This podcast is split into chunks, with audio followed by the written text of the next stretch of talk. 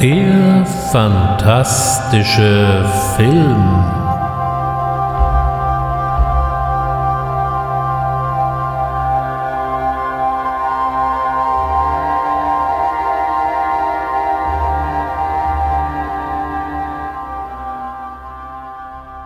Herzlich willkommen beim fantastischen Film.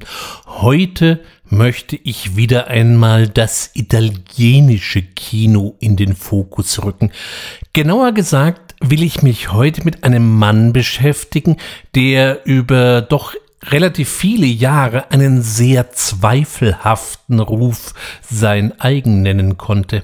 Für die einen ist er bis heute der unumschränkte Godfather of Gore, also der Gottvater des ja, wenn man es genau nimmt, geronnenen Blutes und für die anderen der cineastische Untergang des Abendlandes, der schlimmerhaftigste Schundfilmer, den das italienische Kino jemals auf die unschuldige Umwelt losgelassen hat. Die Rede ist von niemand Geringerem als Lucio Fulci. Ich persönlich finde, dass beide Einschätzungen weder der Person noch dem Werk Fulcis gerecht werden, denn sie basieren gleichermaßen und in erster Linie auf vier Filmen aus dem Jahre 1979 bis, naja, so ungefähr 1981. Dabei beläuft sich sein Gesamtwerk auf über 50 Filme und das auch noch über ganz viele Genres hinweg. Das wäre also im Grunde genau so, als ob man Steven Spielberg auf E.T. oder vielleicht den weißen Hai reduzieren wollte. Das tut interessanterweise niemand, also wird es doch einmal Zeit, sich das Leben und das Werk von Lucio Fulci mal etwas näher anzusehen. Geboren wurde Fulci am 17. Juni 1927 in Rom. Er studierte zunächst einmal Medizin und betätigte sich so nebenher als Kunstkritiker dann zog es ihn doch mehr und mehr zum Film. Der Auslöser soll angeblich eine gescheiterte Beziehung gewesen sein, und außerdem wurden gerade zu dieser Zeit am Centro Sperimentale di Cinematografia Studenten gesucht und hier zog es dann Fulci hin, auch wenn so seine Großmutter vor allem davon überhaupt nichts hielt. Sie hielt alle Leute vom Film für Taugenichtse. Das hat zumindest später seine Tochter erzählt. Aber Fulci ließ sich hier zum Regisseur ausbilden. Ab den späten 40er Jahren schrieb er dann Drehbücher und drehte erste kurze Dokumentarfilme.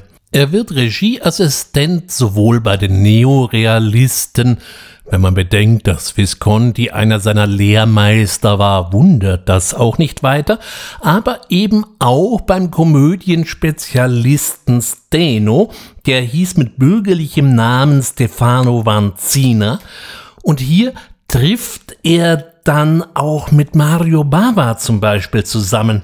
Er lernt hier sehr effizient und schnell zu drehen. Eine Kenntnis, die ihn später noch sehr zugute kommen sollte.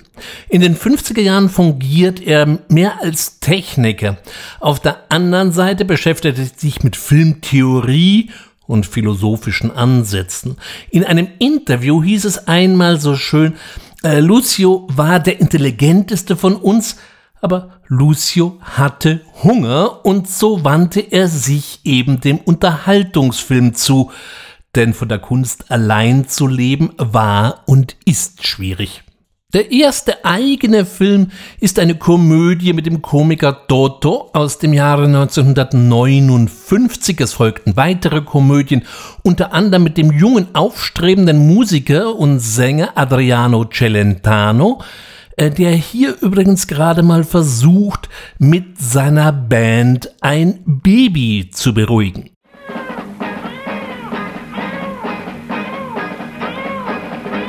Senti un po'. antes de mamaroche.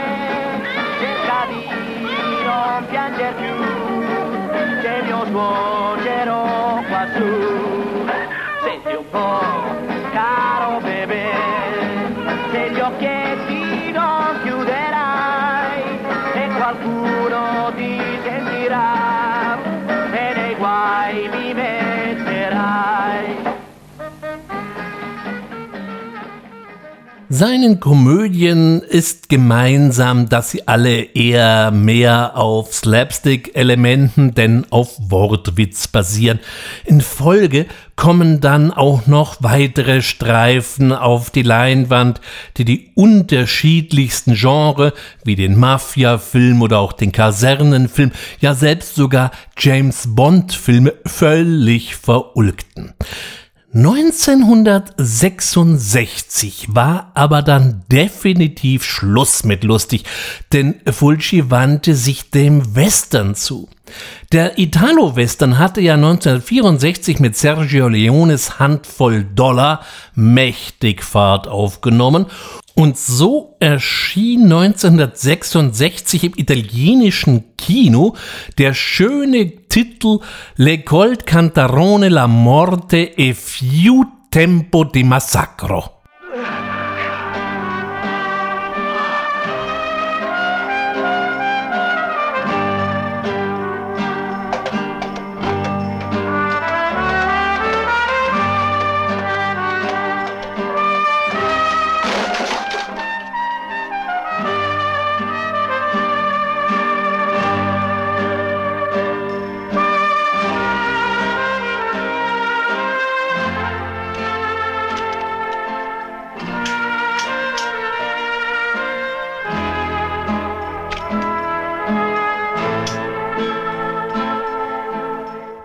Deutschland kam der Film ein gutes Jahr später erst an und da bis dahin in Deutschland das Django-Fieber ausgebrochen war, wurde aus Tempo di Massacro Django. Sein Gesangbuch war der Colt. Das einzige, was dabei die beiden Filme gemeinsam hatten, war ihr Hauptdarsteller Franco Nero. Das kümmerte in Deutschland allerdings gerade mal niemanden. Und so griff man eben mal bei der Synchronisation in die Django-Kiste. Und so wurde aus Tom Corbett, dem Hauptdarsteller, wie er im Original heißt, plötzlich ein Django, versteht kein Mensch, aber wenn man es nicht weiß, fällt es erstmal auch nicht auf. Fulci hat ja bereits in seinen Komödien eher auf körperhafte Elemente gesetzt, um die Geschichte lustig zu machen. Hier in seinem ersten Western setzte er jetzt auf explizite körperliche Gewalt um die Geschichte dramatisch zu machen. Auch hier hat der Westen nun überhaupt nichts mehr Pionier oder gar Ehrenhaftes an sich, in dem harte Männer im Zweikampf gegenüberstehen. Hier sterben einfach alle, egal ob Mann, Frau oder Kind, die gerade im Weg stehen oder vielleicht etwas zu viel wissen könnten. Das ist nicht lustig und Tempo di Massacro ist bis heute ein recht rüdes Stück Film. Darüber hinaus tritt hier Fulgis doch ja sehr pessimistische Haltung zutage und auch sein, naja, sagen wir mal, eher kritisches Verhältnis zum Kapital oder auch zu den diversen Institutionen, wie zum Beispiel der Kirche, was gerade in späteren Werken noch überdeutlich werden sollte. Der Film bedeutete übrigens auch für einen anderen Schauspieler den Durchbruch, nämlich George Hilton. Hilton hieß eigentlich Jorge Hill Acosta Gelara und stammt aus Uruguay. Es sollte für ihn noch zahlreiche weitere Auftritte in Italo-Western geben. Später wurde er dann ein gern gesehener Star im italienischen Thriller dem Giallo und auch Fulci wandte sich infolge der Thrillerkunst zu und servierte uns una sull'altra in Deutschland machte man aus diesem Titel dann doch lieber ein bisschen mehr Dampf und hier hieß der Titel dann gleich einmal Nackt über Leichen.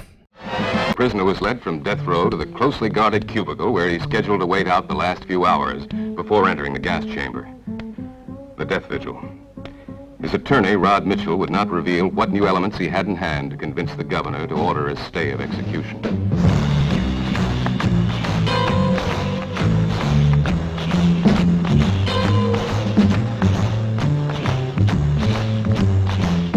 San Quentin. Never before has permission been granted to film the interior of the prison. We were allowed to enter death row and inspect the gas chamber minutes before a scheduled execution.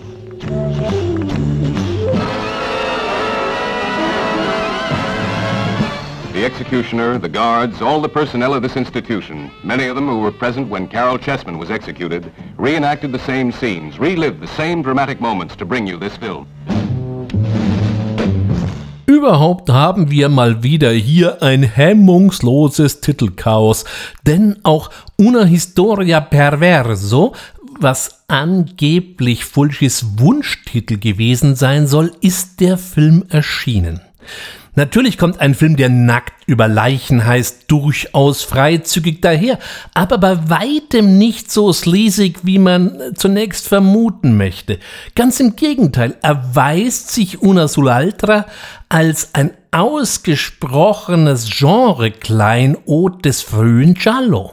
Dem umtriebigen Arzt Dr. Murier, der zusammen mit seinem Bruder eine Privatklinik in San Francisco leitet, stirbt die Frau an einem Asthmaanfall weg. Das ist ihm prinzipiell gar nicht mal so unrecht, hatte er doch schon länger ein Verhältnis mit der Fotografin Jane und als dann noch unversehens eine Lebensversicherung zu seinen Gunsten auftaucht, löst das nicht zuletzt bei der Versicherung Misstrauen aus. Der gute Doktor wird gespielt von Jean Sorel und wird daraufhin über einen etwas, naja, sagen wir, mysteriösen Anruf in einen Stripclub gelotst und trifft dabei ausgerechnet auf eine Stripperin, die seiner verstorbenen Ehefrau bis auf Augen- und Haarfarbe zum Verwechseln ähnlich sieht. Seelenwanderung? Zufall? Naja, wohl kaum. Es wird zunehmend mysteriöser und zwei Millionen Versicherungen, äh, ja, das gäbe natürlich auch ein sehr überzeugendes Motiv ab. Neben dem durchaus interessanten Drehbuch, das ebenfalls von Fulci und seinem Kollegen Roberto Gianviti verfasst wurde, erweist sich Fulci hier als ein durchaus kreativer Kinozauberer, der wirklich jetzt mal zeigen kann, was er alles gelernt hat. Der Film ist nicht nur wegen seiner Erotikszenen sehenswert. Interessanterweise existieren hier recht unterschiedliche Schnittfassungen. Im italienischen Kino war man dann doch eher zurückhaltend und baute 14 Minuten mehr Handlung ein, während man in Frankreich wieder verstärkt auf nackte Tatsachen setzte.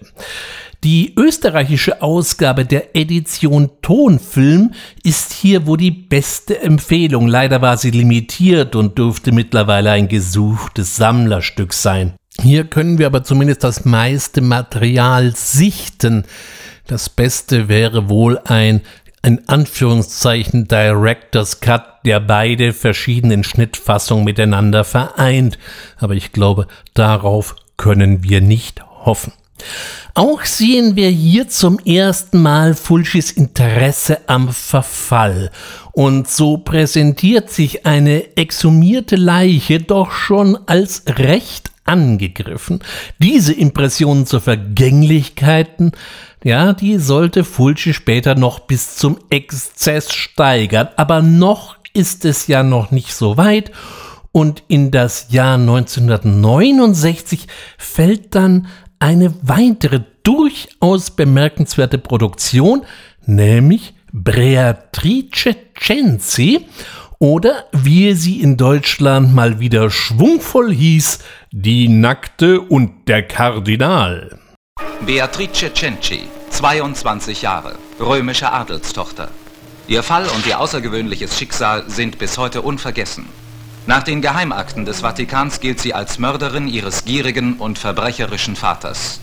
Dieser schwer bewaffnete Besuch soll mich doch nur einschüchtern, damit ich Geld ausspucke. Verdammt sei der habgierige Papst Clemens und seine ganze Bagage. Ich rate Ihnen lieber auf den Satan zu fluchen, der Sie zur Sünde verleitet hat. Ihr müsstet dem Teufel im Vatikan einen Altar errichten.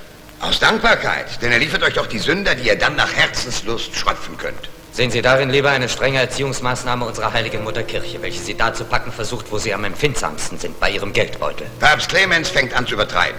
Erst nimmt er mir ein Drittel meines Vermögens ab, dann befiehlt er, dass ich hier oben verrotte und verlangt als Krönung, dass ich auf meine geliebte Tochter verzichten soll, weil in den Klöstern immer noch nicht genug für ihn beten. Soll er sich doch selbst eine Tochter anschaffen, wenn er mehr Nonnen für die Beterei braucht. Ich hoffe, die Engel verschließen ihre Ohren vor diesen Ausbrüchen. Im Gegenteil, sie sollen sie aufsperren. Die historische Beatrice Censi war eine römische Adelstochter, die 1599 wegen Anstiftung zum Mord an ihrem tyrannischen Vater hingerichtet wurde und bis heute als Volksheldin eine gewisse Verehrung erfährt. Fulci hält sich dabei in seiner Ausgabe des Stoffes ziemlich genau an die historischen Fakten. Interessant macht allerdings dieses Historiendrama, dass er die Geschichte nicht einfach linear runter erzählt, wie wir es sonst ja sehr häufig haben, sondern in diversen Rückblenden, was die ganze Sache doch wesentlich interessanter macht. Auch aus seinem Hang zur Drastik macht er hier keinen Hehl.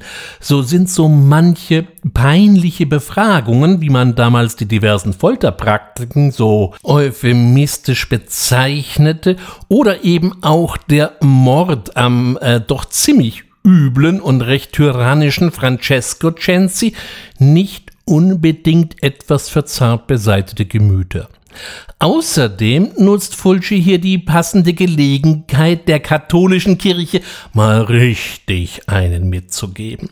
Auch dieser Streifen ist filmtechnisch durchaus herausragend und beweist wieder einmal, dass Fulci deutlich mehr war als nur ein passabler Handwerker. In Deutschland setzte man auf die kurze Euphorie der Hexenjägerfilme, ausgelöst durch den überragenden und zutiefst finsteren Witchfinder General von Michael Reeves mit Vincent Price in seiner wohl schwärzesten Rolle. Also auch hier sollte man sich nicht unbedingt von dem etwas schmierigen deutschen Titel blenden lassen. Übrigens wurde die Geschichte vor, so um Beatrice Censi mehrfach verfilmt. Als erstes bereits 1909 als Stummfilm aber dann eben auch 1956 von Ricardo Freda, der meinen Stammhörern ebenfalls bestimmt nicht unbekannt sein dürfte. Hier trägt der Film übrigens den schönen deutschen Titel Ein zarter Hals für den Henker. In Italien machte man einfach wieder nur Beatrice Censi drauf. 1971 folgte dann der nächste Streich, diesmal wieder aus dem weiten Feld des Giallo, also des italienischen Thrillers, mit Lizard in a Woman's Skin. Terror. Biting, clawing, gnawing its way into your brain.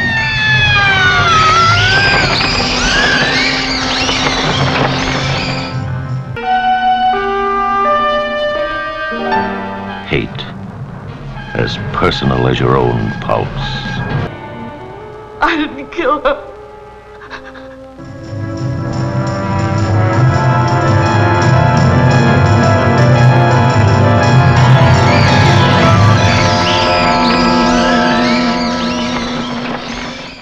Wieso dieser Film bis heute nicht in Deutschland verfügbar ist, entzieht sich meiner Kenntnis. Sehenswert ist er in jedem Fall, auch wenn er zu den surrealsten Filmen zählt, die das Giallo-Genre so hervorgebracht hat. War man sich schon bei Una sull'altra nicht so wirklich sicher, ob man der dargestellten Realität wirklich über den Weg trauen kann, wird es hier wahrhaft traumhaft. Und das ist durchaus wörtlich zu nehmen, denn die Hauptfigur, gespielt von Florinda Bolkan, träumt nicht nur sehr plastisch, sondern spätestens wenn ein Mord geschehen ist, stellt sich die Frage, alles nur geträumt? Neben Florinda Bolkan gab es hier wieder Jean Sorel, der wie in immer in seinen Filmen eher einen, naja, sagen wir mal, gut gekleideten Kleiderständer mimt, sich oder beziehungsweise durch angenehmes Understatement glänzt. Er sah halt gut aus und das erreichte dann eben mal so eine wirkliche schauspielerische Größe war er nie. Gott sei Dank setzt Fulci hier wieder stark auf das rein visuelle Element, dann macht's auch nichts, dass Jean Sorel nicht so stark ist. Auch spart er nicht an Kritik an, am Stil und an der Lebensweise der oberen 10.000, aber auch Hippies mit ihrem gesellschaftlichen Gegenentwurf zum Establishment kommen hier nicht gut weg. Überhaupt sind Fulcis Filme Filme ohne irgendwelche Helden. Selbst der ermittelte Inspektor, gespielt von Stanley Baker, ist hier wirklich kein Sympathieträger, sondern kommt eher ziemlich kalt und ruppig rüber. Übrigens musste sich äh, Fulci nach diesem Film erstmalig vor Gericht verantworten, denn besorgte Geister nahmen tatsächlich an, er hätte für eine Szene lebende Hunde aufschneiden lassen. Der Vorwurf ließ sich allerdings relativ einfach entkräften und unterstrich die gute Arbeit eines anderen, damals noch sehr jungen Effekt- und Creature-Künstlers, Carlo Rambaldi war das, der dann später, beispielsweise Ende der 70er Jahre, die Entwürfe des Aliens von Hans Rüdi Giger zu einer lebenden Figur aufbaute. Auch diesen Film lohnt es wieder oder überhaupt neu zu entdecken. Wer der englischen Sprache mächtig ist, der kann bei der amerikanischen Mondo Macabre Blu-ray mit gutem Gewissen zugreifen. Freunde der gepflegten Filmmusik wird vielleicht äh, Lizards in a Woman's Skin sogar eher noch vertraut sein, stammt doch der Score vom Altmeister Ennio Morricone.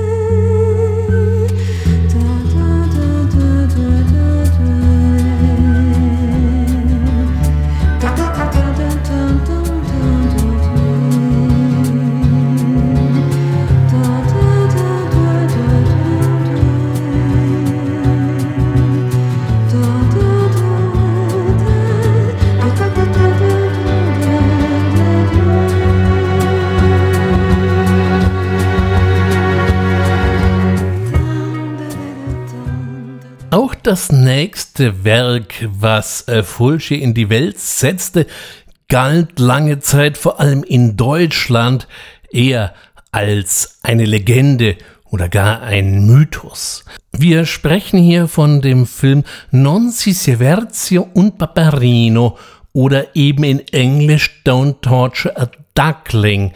Äh, das trifft ehrlich gesagt bei der Übersetzung nicht so ganz zu, denn das Wort Paperino hat im Italienischen eine doppelte Bedeutung. Es heißt nicht nur Entchen oder etwas Vergleichbares, es ist auch der Name von Donald Duck. Und äh, die Donald Duck-Figur spielt wiederum im Film eine gewisse Rolle. Ich darf mit niemandem darüber reden.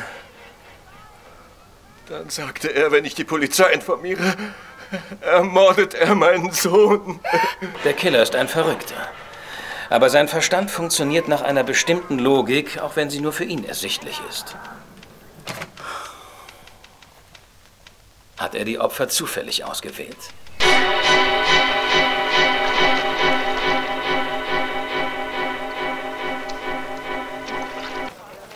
So was Schreckliches passiert und die Welt ist geschockt. Man sucht einen Schuldigen, aber man vergisst, dass wir durch unsere Freizügigkeit Mitschuld tragen. Tun wir das? Die Hexe hat diese Blumen hier hingelegt. Woher weißt du das? Ich habe sie beobachtet. Arme. Sie bringen Blumen zu der Stelle, wo der Junge gefunden wurde. Und derjenige, der ihn getötet hat, ist dabei. Und Leute wie du schreiben darüber.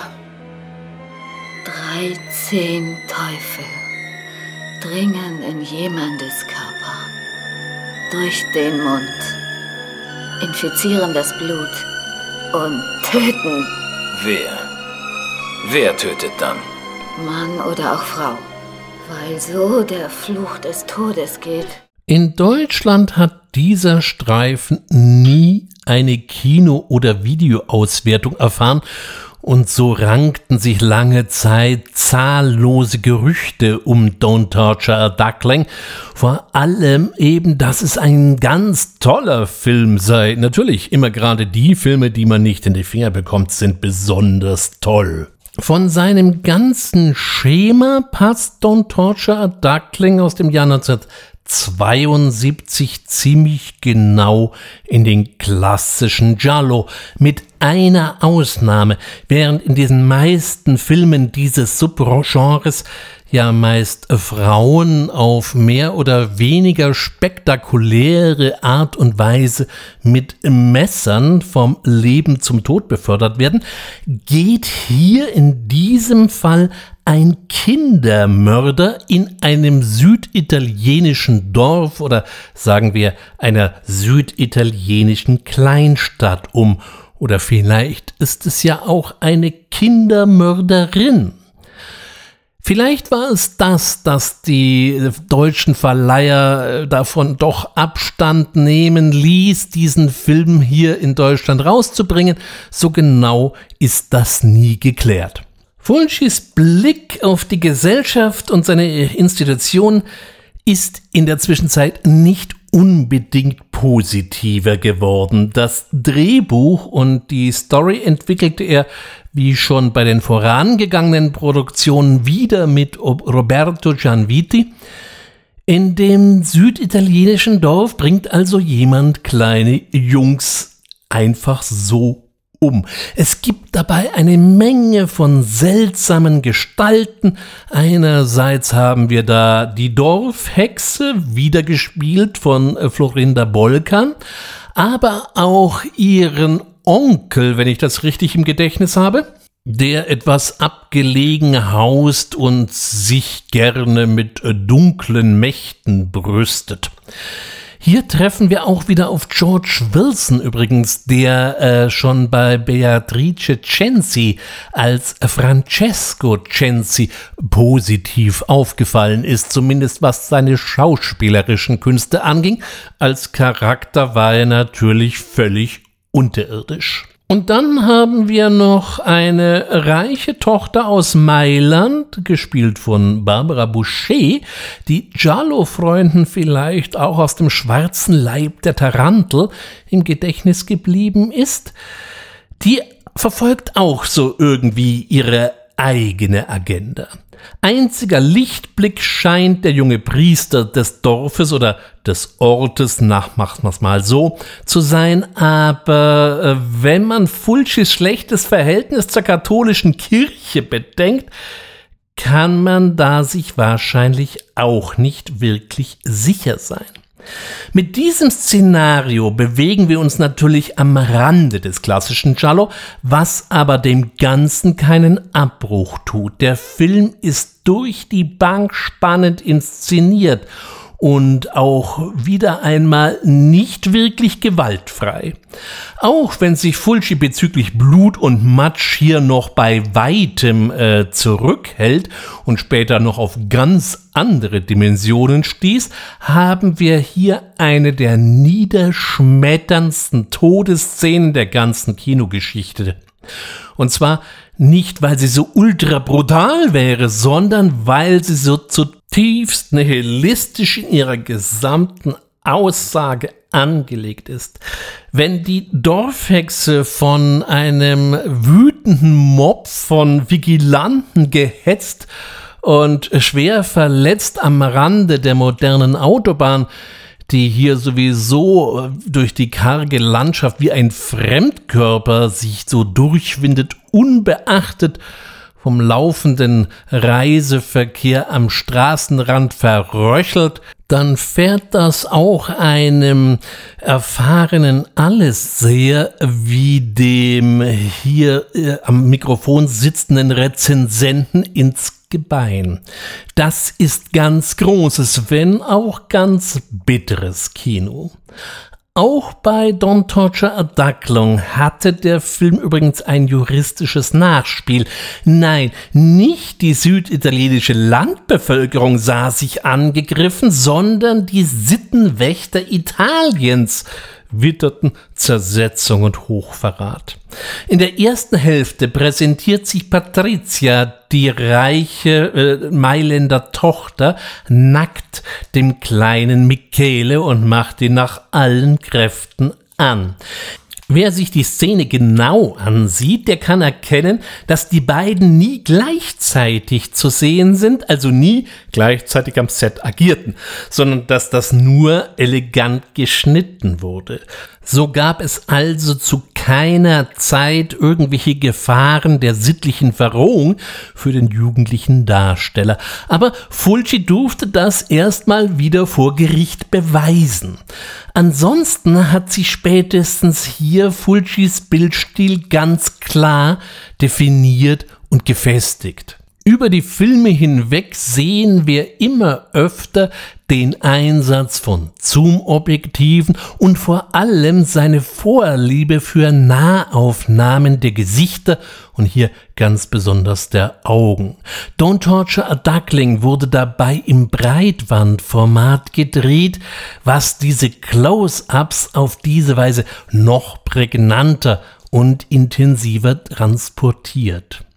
In den folgenden Jahren wandte sich Fulci wieder einmal dem Western und dem Abenteuerfilm zu. Es folgten 1973 Jack Londons Wolfsblut und ein Jahr später die Teufelsschlucht der wilden Wölfe, manchmal auch als Wolfsblut 2 bezeichnet. Über beide Filme möchte ich mich an dieser Stelle mal ein bisschen hinwegmogeln, nicht weil sie unbedingt schlecht sind, aber weil sie uns jetzt hier nicht besonders viel Neues bringen. Richtig interessant wird es wieder 1975 mit Verdammt zu leben, verdammt zu sterben oder im Original I Quattro del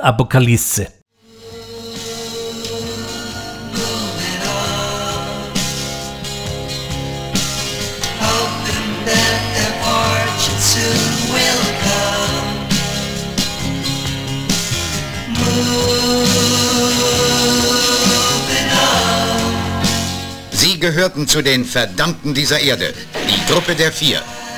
Stubby, der Spieler. Clem, der Säufer. Bunny, die Hure. Bud, der Irre.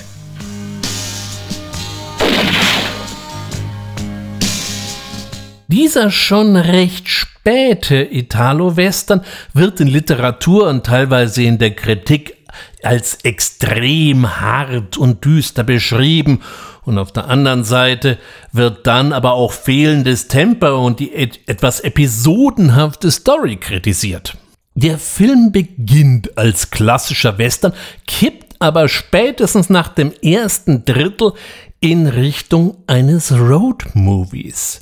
Interessant ist in diesem Fall wieder das Vigilantenthema beziehungsweise die Selbstjustiz, die wieder völlig über das Ziel hinausstießt und das in diesmal durchaus wörtwörtlichem Sinne und statt irgendeiner Form von Gerechtigkeit eigentlich nur eine Spur der Verwüstung hinterlässt. Dieses Thema taucht bei Fulci immer und immer wieder auf.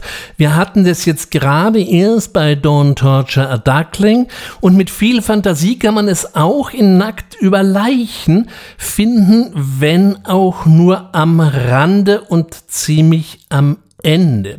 Und auch in seinen späteren Filmen werden die Vigilanten wieder eine wüste Rolle spielen, ähm, wenn wir uns nämlich der Geisterstadt der Zombies widmen werden. Jetzt haben wir es aber erst einmal mit einem kompletten Genrebruch zu tun. Das mag den Westernfreunden nicht gefallen, allen anderen kann das durchaus Freude bereiten. Was ist jetzt mit dem Tempo? Na ja gut, also bei Fulci ging es noch nie besonders schnell und tempobetont zu. Das ist nicht seine Art, einen Film zu machen. Teilweise setzt er diese Langsamkeit ganz bewusst auch als Spannungselement ein. Auf der anderen Seite kann ich mir natürlich vorstellen, dass gerade bei jungen Zuschauern, die eigentlich nur das moderne Kino kennen, hier einiges an Neudenken abverlangt wird. Ja, Fulci lässt sich immer gerne Zeit und das sowohl bei seinen Handlungen als auch bei seinen Gewaltspitzen. Was mir darüber hinaus im Rahmen der Vorbereitung bei äh, Verdammt zu leben und Verdammt zu sterben besonders auffiel, war, dass er gar nicht mal so pessimistisch ist und so nihilistisch wie manche Filme sonst aus seiner Schmiede oder eben auch wie das vorangegangene Werk. Oft wird dieser Streifen mit äh, Sergio Corbucci's White Western Leichenpflastern seinen Weg verglichen, ich finde, dieser Vergleich hinkt ganz massiv und ich würde beide Filme nicht in einen Topf werfen. Ich hatte hier vielmehr den Eindruck, dass sich äh, nee, einer der vielen Drehbuchautoren, die damals dann auch für Alien 3 verantwortlich waren, hier haben teilweise inspirieren lassen. Wer also mit offenem Geist und nicht mit bestimmten Erwartungen an den Film herangeht, von wegen, das muss jetzt ein Italo-Western sein und Italo-Western funktionieren so und so und so, der kann hier auf einen überragenden Film stoßen mit sehr, sehr guten Darstellern. Auch hier treffen wir wieder auf äh, Thomas Million, einen von äh, Fulcis Gefährten, hatten wir ihn doch bereits in Beatrice Censi oder eben auch in der Rolle des Journalisten in Don't Torture a Duckling. Hier sticht er jetzt in der Rolle des Outlaw Chaco äh, wirklich beklemmend gut hervor. Fulci schlug danach erstmal wieder einen kleinen thematischen Haken und wechselte nochmal eben ins Komödienfach mit äh, Dracula in Brianza und um dann später wieder zum Giallo zurückzukehren und servierte uns Sette Note Nero oder eben sieben schwarze Noten oder eben wie es im Englischen heißt The Psychic. Every 10 or 15 years, a film is produced that is so overwhelming, so forceful in its impact, that it becomes deeply embedded in the mind and changes for all time those who see it. We think The Psychic is such a film. Its intensity may be more than some wish to be exposed to, and those people should be forewarned. Just imagine how frightening it is to suddenly find that you can see into the future, and how much more terrifying it is to see in that future your own murder. And then, worst of all, no one will believe you. Jennifer O'Neill is the psychic. Schaut man sich Funchis Giallo mal so am Stück hintereinander weg an, so fällt auf, dass seine Filme in diesem Subgenre immer fantastischer werden, während in den letzten Filmen immer mehr mit dem fantastischen Element gespielt wurde, äh, wie die Spur der schwarzen Magie in Don't Torture Duckling oder auch mit dem Motiv von Traum und Wirklichkeit in Lizard in a Woman's Skin, wird es hier jetzt eindeutig übersinnlich. Die Heldin, oder naja, sagen wir mal besser, die Hauptperson Virginia Ducci, gespielt von Jennifer O'Neill, verfügt über eine Art zweites Gesicht. Sie sieht Dinge, die entweder in der Vergangenheit geschehen sind oder die gerade geschehen oder sich erst in Zukunft ereignen werden. Genau über diesen letzten Umstand lässt er uns in den sieben schwarzen Noten relativ lange im Ungewissen und das macht natürlich den Reiz des Films aus.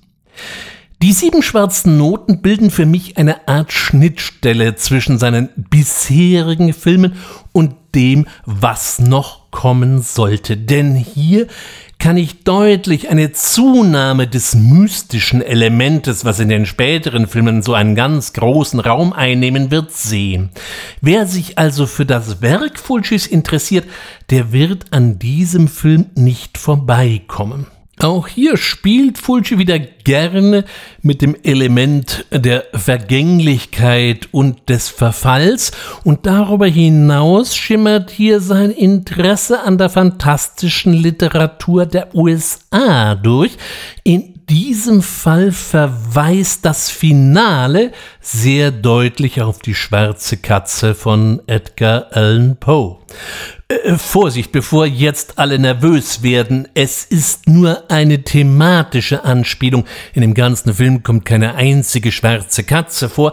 Das kam erst später in Gatto Nero. Hier hat er dann tatsächlich mal eine komplett eigene Poe-Adaption vorgelegt. Auch die Filmmusik verdient hier nochmal aus zwei Gründen eine besondere Erwähnung. Fabio Frizzi hat hier äh, maßgeblich mitgewirkt und er schuf natürlich ein äh, Thema mit sieben Noten. Aber äh, noch jemand anders fand diese Filmmusik ganz besonders interessant, und zwar der alte Filmgeek Quentin Tarantino. Der hat sich das Thema übrigens gemobst und hat es in Kill Bill versteckt. Also wer den Film mal wieder genau anschauen möchte, der sollte doch bitte auf folgendes Thema achten.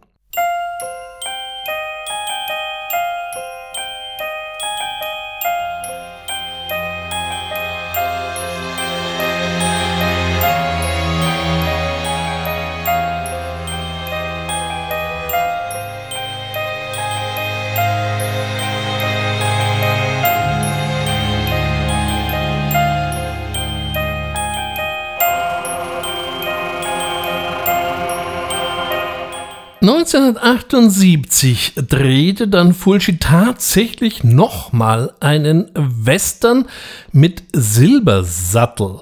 Der Italo-Western war eigentlich zu diesem Zeitpunkt schon ziemlich tot und begraben, aber das hat ihn offensichtlich überhaupt nicht angefochten. Überhaupt waren Ende der 70er, das war nicht gerade die beste Zeit für den äh, Western. Silbersattel ist dabei ein recht straight inszenierter Western, der sich wahrscheinlich auf ein eher jüngeres Publikum richtete, wenn man sich alleine mal den Hauptdarsteller Giuliano Gemma so anschaut. Handwerklich ist der Film wieder sehr ordentlich und wenn es zur Sache geht, inszeniert Fulci wie immer gut. Ja, das mag dann vielleicht auch daran liegen, obwohl der Film vielleicht auf eine jüngere Zielgruppe zugeschnitten war, ist er in Deutschland dann doch erst ab 18 freigegeben.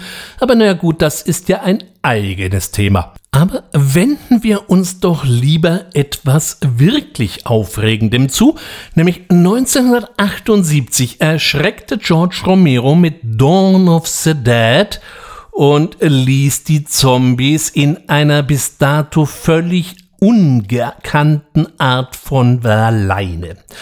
Und da wollte natürlich auch das italienische Kino, und das muss man an dieser Stelle leider sagen, dass zu dieser Zeit, Ende der 70er, Anfang der 80er, so allmählich seinen Zenit durchaus überschritten hatte. Das wollte natürlich jetzt auch ein Stück vom Kuchen abhaben. Unter der Produktion von Fabrizio De Angelis übernahm hier Lucio Fulci die Regie für Voodoo, Schreckensinsel der Zombies oder eben im italienisch kürzeren Titel Zombie 2. Niemand weiß, woher diese Wesen kommen. Man weiß nur eines. Sie wollen Fleisch. Menschenfleisch. Voodoo. Schreckensinsel der Zombies. Du stellst dir das ein wenig zu einfach vor. Wenn hier einer verrückt ist, dann bist du es.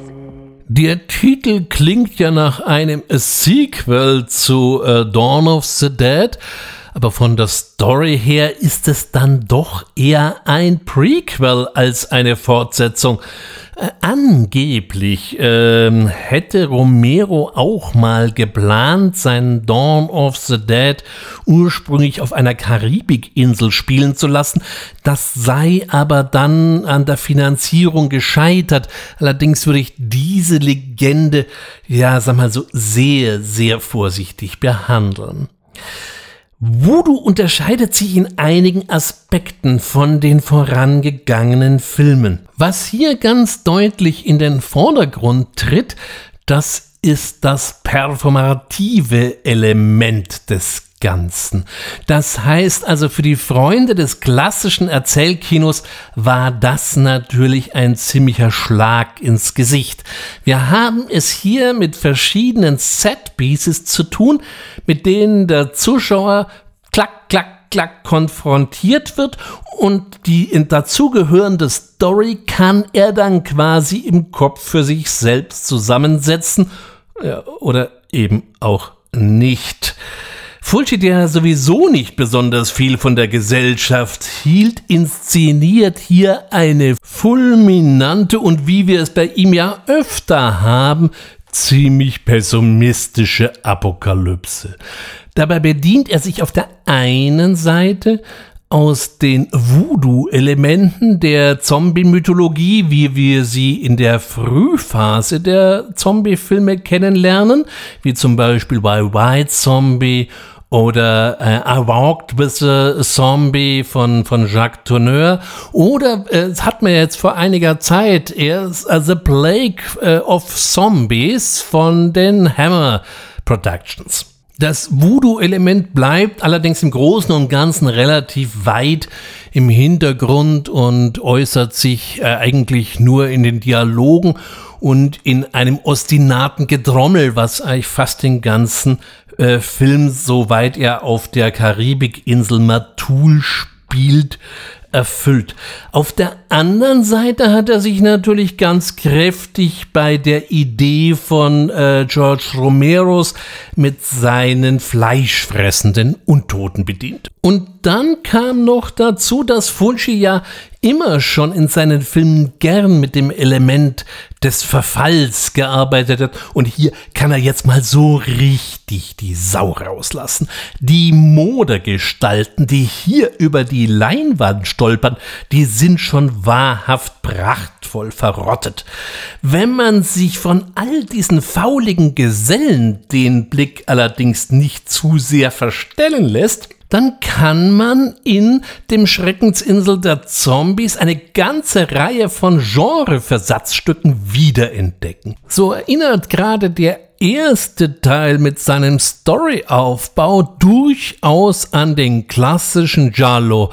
Die Polizei kriegt nichts hin, wir haben einen Reporter, der sich auf die Spur begibt und findet auch noch eine entsprechende Partnerin, äh, die ihn dabei begleitet. Das ist durchaus Giallo-typisch. Und auch die berühmte Splitter-Szene erinnert mich persönlich doch sehr an ein klassisches Giallo-Set-Piece, wenn auch hier der Killer äh, schon ziemlich angemodert ist und keinen schwarzen Regenmantel mehr trägt. Wenn wir uns das grande Finale in der Kirche respektive im Missionskrankenhaus dann anschauen, dann stößt man hier auf reichlich Elemente aus dem Western, nur äh, dass man hier besser mal nicht auf die Kavallerie hoffen sollte. Im Grunde bedient sich Fulci einfach der beiden Genres zu dem Zeitpunkt, mit denen er wirklich viel Erfahrung hatte, erst in seinen späteren Zombie-Filmen entwickelte er hier noch einen eigeneren und vor allem etwas wilderen Duktus. Ein besonderes Stilmittel bei Fulci ist immer auch die Filmmusik. Dies äh, gilt für mein Dafürhalten allerdings nicht nur für die Fulci-Filme, sondern insgesamt für das äh, fantastische Kino Italiens. Hier arbeitete er wieder mit Fabio Frizzi zusammen und auch hier schuf Fritzi wieder einmal eine im Prinzip recht einfache, aber dafür umso ohrwurmgefährdendere Soundtrack-Spur.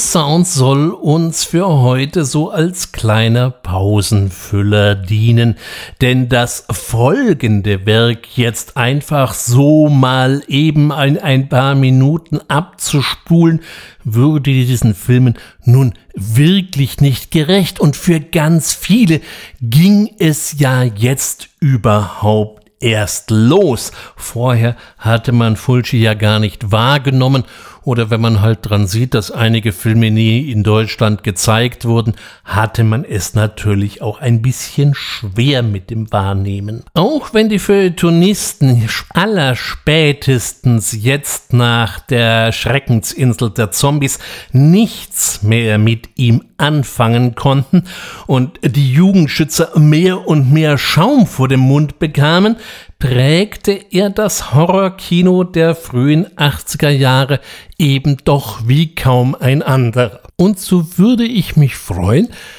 ja, euch oder Sie in hoffentlich, wenn alles glatt läuft, 14 Tagen wieder an dieser Stelle begrüßen zu dürfen, wenn wir uns mit der Hochphase und dem Spätwerk von Lucio Fulci beschäftigen. Bis dahin meine dringende Empfehlung, fantastische Filme zu schauen. Ich vielleicht waren ja doch heute die ein oder andere Empfehlung mal dabei, was man raussuchen kann. Die meisten Sachen sind eigentlich ohne allzu große Schwierigkeiten zu bekommen. Ich bedanke mich wie immer an dieser Stelle, wenn Sie mir bis hierher gefolgt sind und freue mich auf ein Wiederhören. Bis dahin viel Vergnügen, ihr und euer Ulrich Wössner.